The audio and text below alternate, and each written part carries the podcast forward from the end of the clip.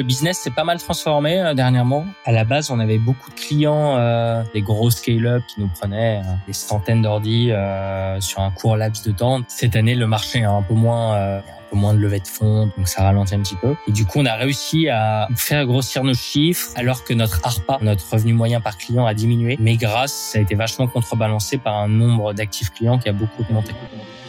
Une boîte est la somme de ses compétences et la moyenne de ses talents. Fais-la progresser et elle s'envole. Laisse-la stagner et elle s'effondre.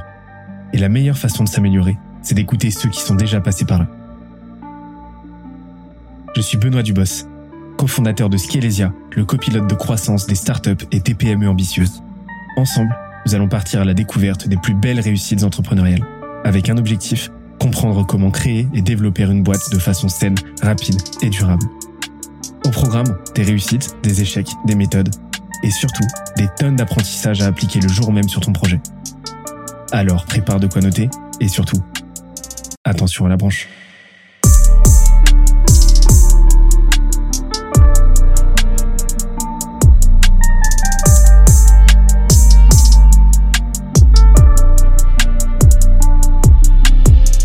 Cette semaine, je reçois Alexandre Berich, CEO de Fleet, la startup qui révolutionne la gestion des équipements informatiques des entreprises. On a parlé de comment désamorcer la concurrence grâce au catégorie design, de comment il a trouvé ses premiers clients en partant de zéro, mais aussi de comment créer une culture d'entreprise impeccable. On a aussi parlé des quatre clés pour réussir sa boîte sans lever de fonds, ainsi que des quatre compétences sous-cotées pour tout casser en entrepreneuriat. D'ailleurs, l'épisode est tellement dense qu'on en a fait un PDF récapitulatif. Pour l'obtenir, on se donne rendez-vous sur scalesia.co, S-C-A-L-E-Z-I-A.co.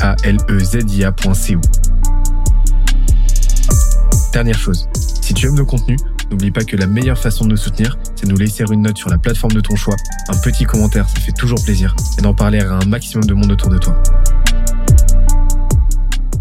Let's go. Toi, euh, j'anticipe un petit peu, mais ça me permettra de poser une autre question à la fin. Mais toi, est-ce que tu as des livres, euh, des livres qui t'ont aidé, euh, des livres qui euh, que tu aimerais nous recommander là, quel que soit le sujet. Hein. Ouais, moi, moi je lis beaucoup, euh, je lis pas mal de livres. Euh, J'ai d'ailleurs un, un, compte Goodreads, tu pourras regarder, euh, c'est une app, un social media où tu, tu notes les livres que tu as lus euh, au fur et à mesure et tu as une liste de livres que tu as envie de lire. Ouais, il y a beaucoup de livres, euh, je sais pas si je vais y penser à tous spontanément, mais en fait, ça dépend des sujets et parfois, c'est pas forcément même des livres sur un sujet donné, mais ça peut être juste un livre euh, tu vois, par exemple, euh, Shoe Dog, euh, c'est l'histoire de Nike. Tu vois, c'est des un peu des quasiment des, des, des, des, romans quoi. Enfin, ça raconte toute une histoire ou Super Pumped, l'histoire d'Uber. Um, tu vois, il y a, y, a, y a, des histoires comme ça où c'est pas forcément centré soit sur le management, soit sur le marketing, soit sur la finance, mais mais il y a pour autant pas mal de pas mal de learning dedans. Moi, j'ai bien aimé ouais un livre qui s'appelle Seven Powers tu vois, qui est sur la stratégie et qui parle de sept pouvoirs, euh, euh, tu vois, les sept euh, grands pouvoirs de la stratégie. Euh, donc, tu vois, le network effect, euh, la brand, tu vois, les sept, sept axes que tu as pour vraiment te différencier sur, sur, sur via ta stratégie, quoi. Bon, j'ai évidemment bien aimé The Hard Thing About Hard Things sur le management et l'entrepreneuriat en général. Il y a un livre qui est pas mal qui s'appelle Play Bigger sur comment créer sa catégorie. Euh, tu vois, donc qui est plutôt marketing, mais qui est assez bien fait. Tu vois, donc plutôt comment créer sa catégorie, euh, comment la définir et comment vraiment euh, la créer et devenir le leader de ta catégorie. J'ai lu récemment un livre qui s'appelle Building a Story Brand. Donc c'est plutôt autour du branding, raconter une histoire autour de ta marque. Euh, c'est intéressant.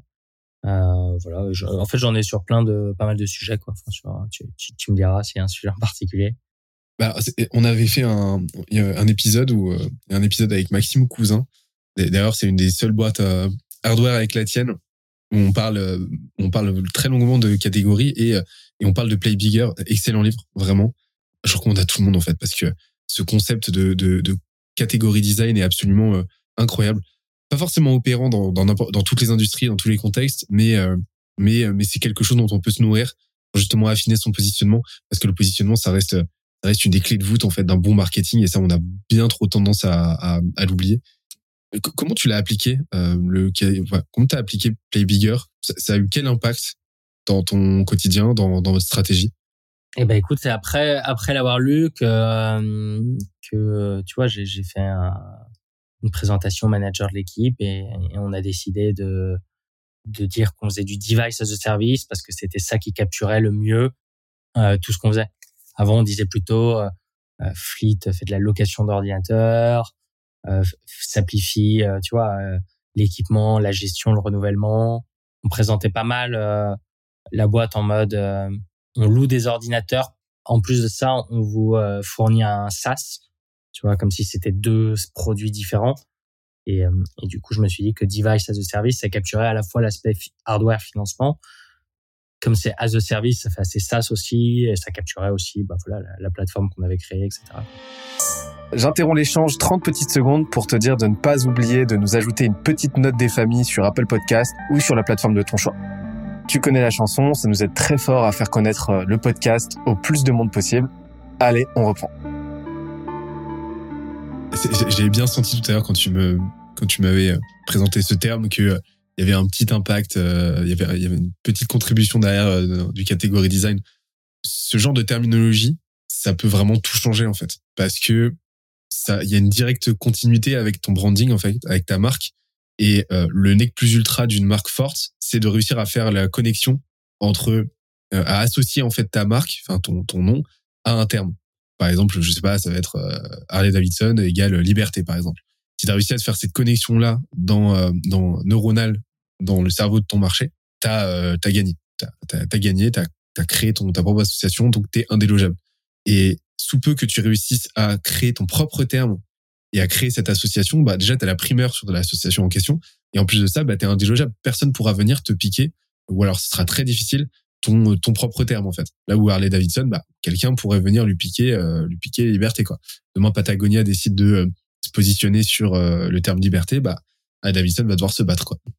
Et, et, en fait, le catégorie design t'aide à ça. Et euh, il y a tout un il y a tout, tout un tas de process en fait, toute une méthodologie à appliquer. Et d'ailleurs, il y a un livre qui s'appelle, euh, c'est un livre de catégorie Pirates. Donc c'est une boîte spécialisée dans le catégorie design qui partage bah, tout un tas de frameworks en fait, d'outils, d'ateliers à, à, mettre en place, une boîte à outils en fait pour bah, pour créer sa catégorie, en tout cas avancer dans ce sens. Je le recommande vraiment.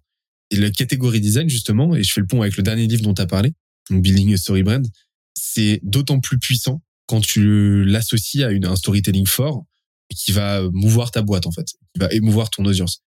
Et comment tu l'as appliqué ça? Euh, Est-ce qu'aujourd'hui vous avez vraiment fait un travail de définition d'un voilà d'une storyline pour euh, pour Fleet? Ouais, bien sûr. Ouais, bah, c'était l'autre livre dont je te parlais, Building a Story Brand, et, euh, et dans ce que tu parlais aussi autour d'Harley Davidson. il y a, je l'ai pas vu dans un livre, mais j'ai vu pas mal d'articles dessus. C'est les les brand archetypes, tu vois, les, les différentes typologies de marques. Euh, euh, et donc, il y a, ouais, comme tu dis, euh, Harley Davidson, c'est plutôt le rebelle, Nike, c'est plutôt le héros, Mercedes, Rolex, c'est plutôt les rouleurs.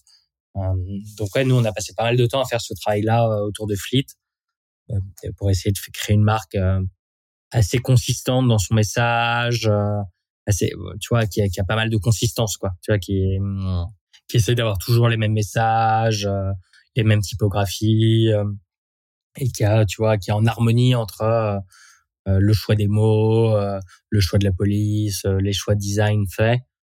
Donc nous, on a passé pas mal de temps sur ça et on le fait régulièrement, même si moins dernièrement parce que là, la boîte est un peu plus installée entre guillemets, mais, mais je pense que ça vaudrait le coup de le refaire aussi selon les nouveaux objectifs qu'on aura, tu vois.